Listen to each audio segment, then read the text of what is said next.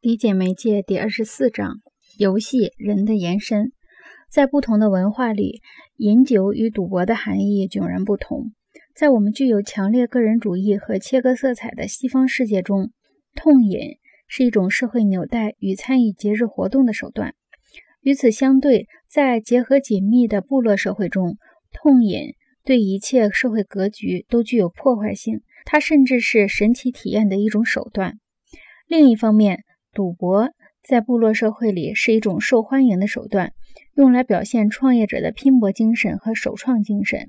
一旦搬进个体本位主义的社会中，赌博和赛马似乎对整个社会秩序构成威胁。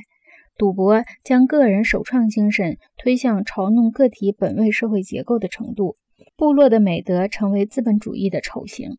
一九一八年和一九一九年，从欧洲西线泥泞和血腥的战场回国的士兵们遇到了禁酒令。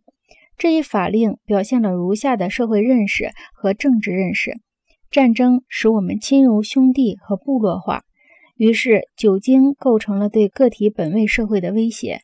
如果我们在准备使赌博合法化，我们就会像英国人一样，向世界宣告个体本位社会的结束。